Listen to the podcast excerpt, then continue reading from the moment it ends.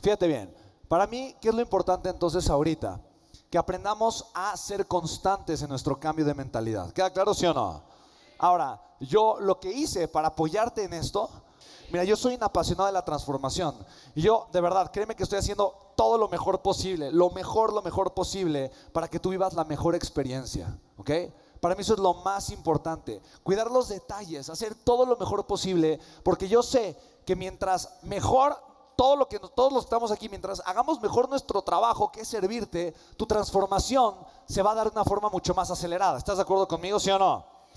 Y que tú sigas nutriendo tu mente y tus creencias es de las cosas más poderosas que vas a hacer. Habiendo tocado este tema, nos, nos hace falta un tema que es muy importante y que es crucial para que se detone nuestra grandeza, para que se detone esta vida extraordinaria, para que se detone este parteaguas que estamos comprometidos en crear.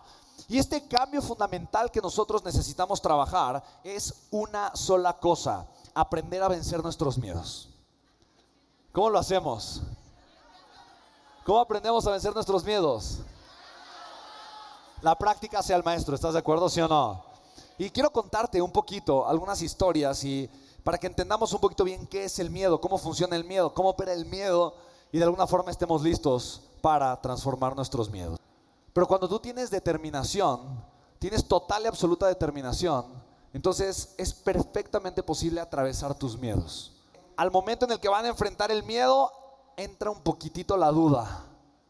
¿Me explico? Y cuando entra un poquito la duda, ah, literalmente solo estás luchando en contra de tus miedos. Y si tú estás solo luchando en contra de tus miedos, te vas a te vas a lastimar, porque luchar en contra nunca es la respuesta, nunca es la solución. No tienes que luchar en contra de nada. Tienes simplemente que atravesar, quitar de tu vida lo que no te, lo que no te conviene. Simplemente atraves, atravesarlo, atravesarlo con determinación, atravesar.